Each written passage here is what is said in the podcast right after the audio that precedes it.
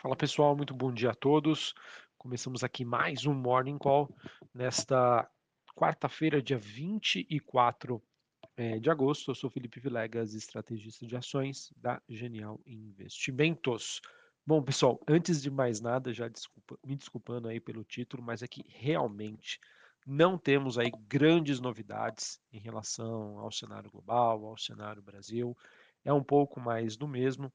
E as movimentações mais negativas que a gente acompanha nesta quarta-feira acaba é, advindo aí é, de não termos indicadores relevantes tanto na Ásia quanto na Europa e os mercados amanhecerem então pessimistas quanto às expectativas de crescimento da economia global e no compasso de espera em relação ao evento que acontece começa amanhã, mas acho que o grande destaque fica para a próxima sexta-feira em que nós teremos o discurso do presidente do Banco Central norte-americano, o Jeremy Powell, é, sobre as suas expectativas em relação à atividade, política monetária e também metas inflacionárias. Bom, pessoal, antes de falar de hoje, é, queria comentar um pouquinho sobre é, o destaque de ontem, que nós tivemos a divulgação nos Estados Unidos dos dados de atividade, o famoso PMI. É, ele que é um dos mais importantes indicadores de confiança barra crescimento é, que existe e houve então uma nova rodada de desaceleração, mostrando sim uma clara pressão negativa na economia americana. E, e, assim, pessoal, os últimos dados então mostraram esse enfraquecimento das atividades que acontece tanto nos Estados Unidos quanto na Europa e também na Ásia. Falando especificamente do dado divulgado ontem nos Estados Unidos, o PMI do setor de serviços veio com uma leitura de 44,1 pontos no mês de agosto, ante um consenso que esperava um número de 49,2 pontos. Lembrando, pessoal, sempre que esse indicador vem abaixo dos 50 pontos, significa uma contração da atividade. E o um número acima de 50 pontos, uma expansão. Quanto mais longe o número de 50 pontos, maior é a intensidade do movimento. Ou seja, o número do PMI de serviços, que mostrou uma leitura de 44,1 pontos no mês de agosto, realmente aí é, é, de chamar bastante atenção. Além disso, a gente também teve informações de que vendas de casas novas referentes ao mês de julho nos Estados Unidos ficou em 511 mil, ante 575 mil projetados. Ou seja, além do setor de serviços, o setor imobiliário, o setor de construção civil nos Estados Unidos também aí sofrendo, né? O setor de housing é, sofrendo bastante é, diante desse cenário que nós estamos vivenciando hoje. Ainda assim, o presidente do Fed de Minneapolis ontem disse que a inflação ainda está muito alta e que o Banco Central deve agir sim para controlá-la. Uh, e assim que o Fed, né, ele só vai poder relaxar quando houver indícios significativos de que a inflação estaria chegando na sua meta de 2%.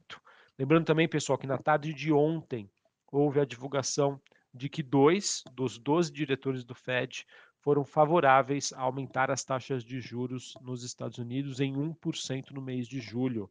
Lembrando que esse aumento foi de 0,75.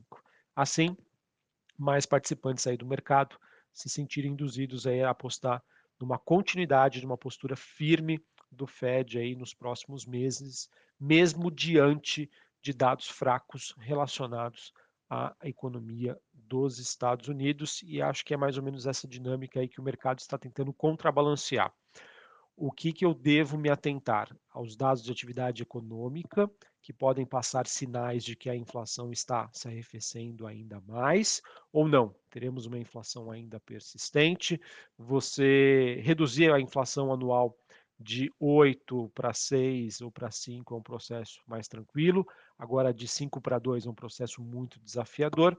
Enfim, esse é o desafio que nós temos é, em termos de política monetária para os próximos meses. Por enquanto, em relação à próxima decisão do Fed que acontece em setembro, o mercado está dividido entre uma alta de 0,5% e uma alta de 0,75%.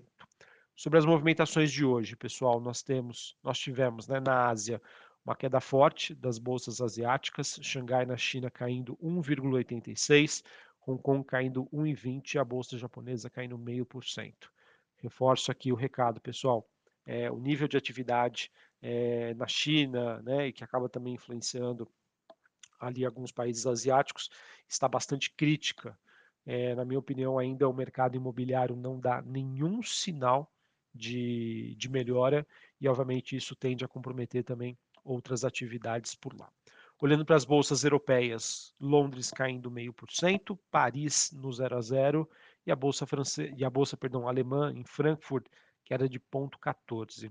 Olhando os futuros norte-americanos, S&P Futuro e Dow Jones caindo 0,10 e a Nasdaq caindo 0,15. O VIX, que é aquele índice no medo, no 0 a 0, na região dos 24 pontos. Índice dólar DXY, que é o no caso aí é o dólar contra uma cesta de moedas, ele avança ponto 23, 108,87 pontos. Bitcoin caindo em torno de 1%, 21.286 dólares. E o destaque de hoje, novamente, fica por conta da movimentação do petróleo. O petróleo que vem passando aí por uma semana bastante volátil, é, neste momento subindo aí quase 1%. O WTI, que é o contrato negociado em Nova York, na região dos 95 dólares, e o Brent, que é o contrato negociado na Bolsa de Londres, alta é, de também de 0,80 na região dos 101 dólares o barril. Em relação ao petróleo, pessoal, esse acaba sendo o segundo dia consecutivo de alta. E esse movimento acaba sendo impulsionado pelo encolhimento dos estoques nos Estados Unidos e a possível sinalização de cortes de produção que foram feitos pela OPEP+, nessa semana. Tá? A OPEP+, que sinalizou então esses cortes e especialistas apontam que é, se isso realmente acontecer, é, pode não ser no caso iminente e provavelmente vão coincidir com os retornos do Irã aos mercados de petróleo, tá? Caso o país consiga um acordo nuclear com o Ocidente. Então, o mercado de petróleo operando aí nessa dinâmica. É, de um lado, você, nós, nós temos né, recessão é, e retomada do Irã ao mercado de petróleo. Do outro, é, a gente tem, a gente vê aí está observando uma queda dos estoques de maneira significativa, petróleo aí bastante volátil. Em relação ao minério de ferro e o alumínio, essas duas commodities operam hoje em, é, no, no campo positivo. É, já os metais industriais negociados na Bolsa de Londres, nós temos o cobre caindo 0,92 e o níquel recuando 0,66. É, no caso, a gente segue numa dinâmica bastante volátil para as commodities, é, de, olhando, né, como os investidores olhando e monitorando esses temas que eu comentei com vocês há pouco. Falando um pouquinho de commodities, pessoal, acho que ontem, né, olhando para o ótimo desempenho da Bolsa Brasileira, com uma alta de mais de 2%, os destaques acabaram sendo é, as empresas né, ligadas ao setor de siderurgia e mineração, e que acabaram impulsionando bastante a Bolsa Brasileira. Enfim, pessoal, acho que difícil dizer para vocês é, se esse movimento é consistente ou não, se foi um ajuste, uh, se foi o mercado na busca de oportunidades, mas é, buscando por ações de, com preços mais atrativos, que caíram mais a curto prazo, enfim, só para compartilhar aqui com vocês que sim, tivemos uma movimentação bastante significativa ontem do Ibovespa, impulsionado por empresas exportadoras e ligadas às commodities, mas o contexto global, para mim, ainda, na minha opinião, é um grande desafio à frente. É, e por fim, é, queria comentar com vocês que acredito que hoje é, o principal destaque para o mercado brasileiro fique por conta da divulgação dos dados de inflação IPCA 15. É, ele que, de acordo com as expectativas da Bloomberg, deve apresentar um recuo, ou seja, uma deflação de 0,83 na comparação né, do mês de agosto com o mês de julho. E lembrando que a comparação do dado julho contra junho deste ano houve um avanço de 0,13. Na comparação ano contra ano, é, espera-se que a inflação tenha subido 9,49%, é, ante o último dado que teria sido de 11,39%. Esse dado sai às 9 horas da manhã, horário de Brasília, e se realmente esse número se confirmar, a gente pode ter a primeira inflação de um dígito nos últimos 12 meses, obviamente, desde agosto de 2021. E a expectativa para que esse número venha, ela acaba advindo aí da expectativa generalizada de forte queda aí dos preços dos combustíveis e da eletricidade aqui no Brasil, reflexo, obviamente, das recentes medidas fiscais do governo. E claro, pessoal, o mercado vai estar de olho na dinâmica da inflação dos serviços, que tende a ser uma inflação mais resiliente e que, obviamente, vai pode impactar mais ou menos em relação ao número cheio e sobre a trajetória da Selic aqui no Brasil. É, de acordo com o mercado de opções aqui no, na B3, a probabilidade do Banco Central manter hoje a Selic estável para a próxima reunião de setembro está em 77,5%, ou seja, a maioria dos agentes aqui do mercado brasileiro acreditam numa manutenção, ou seja, que os juros, que a Selic vai permanecer em 13,75 na próxima reunião.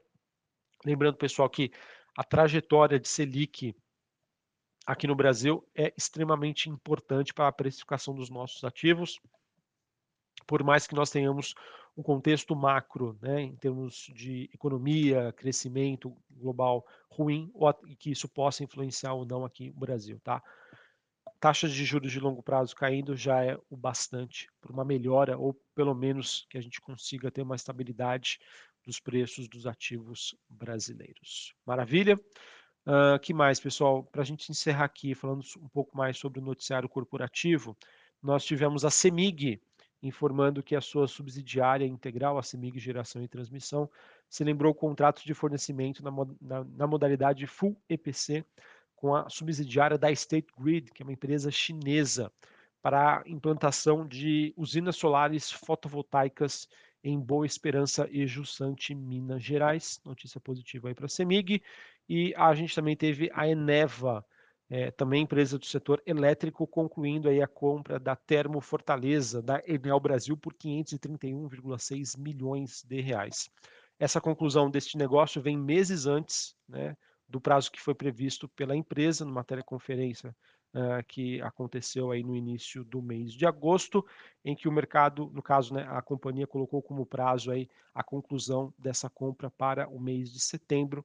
Tá? Então, notícia aí que corrobora aí para a tese da Eneva de crescimento através de aquisições de empresas. Maravilha? Bom, pessoal, acho que era isso que eu tinha para trazer para vocês. A gente até teve um, um, áudio um pouco mais longo, mas é um pouco mais do mesmo, pessoal, da dinâmica que a gente já vem acompanhando nas últimas semanas, em grandes novidades. Ficado de olho aí no evento que começa amanhã em Jackson Hole, nos Estados Unidos, em que diversos é, diretores, né, dirigentes de bancos centrais nos Estados Unidos e do mundo discursam sobre política monetária, economia, entre outros. Vamos ficar atentos. Um abraço a todos, uma ótima quarta e até mais. Valeu!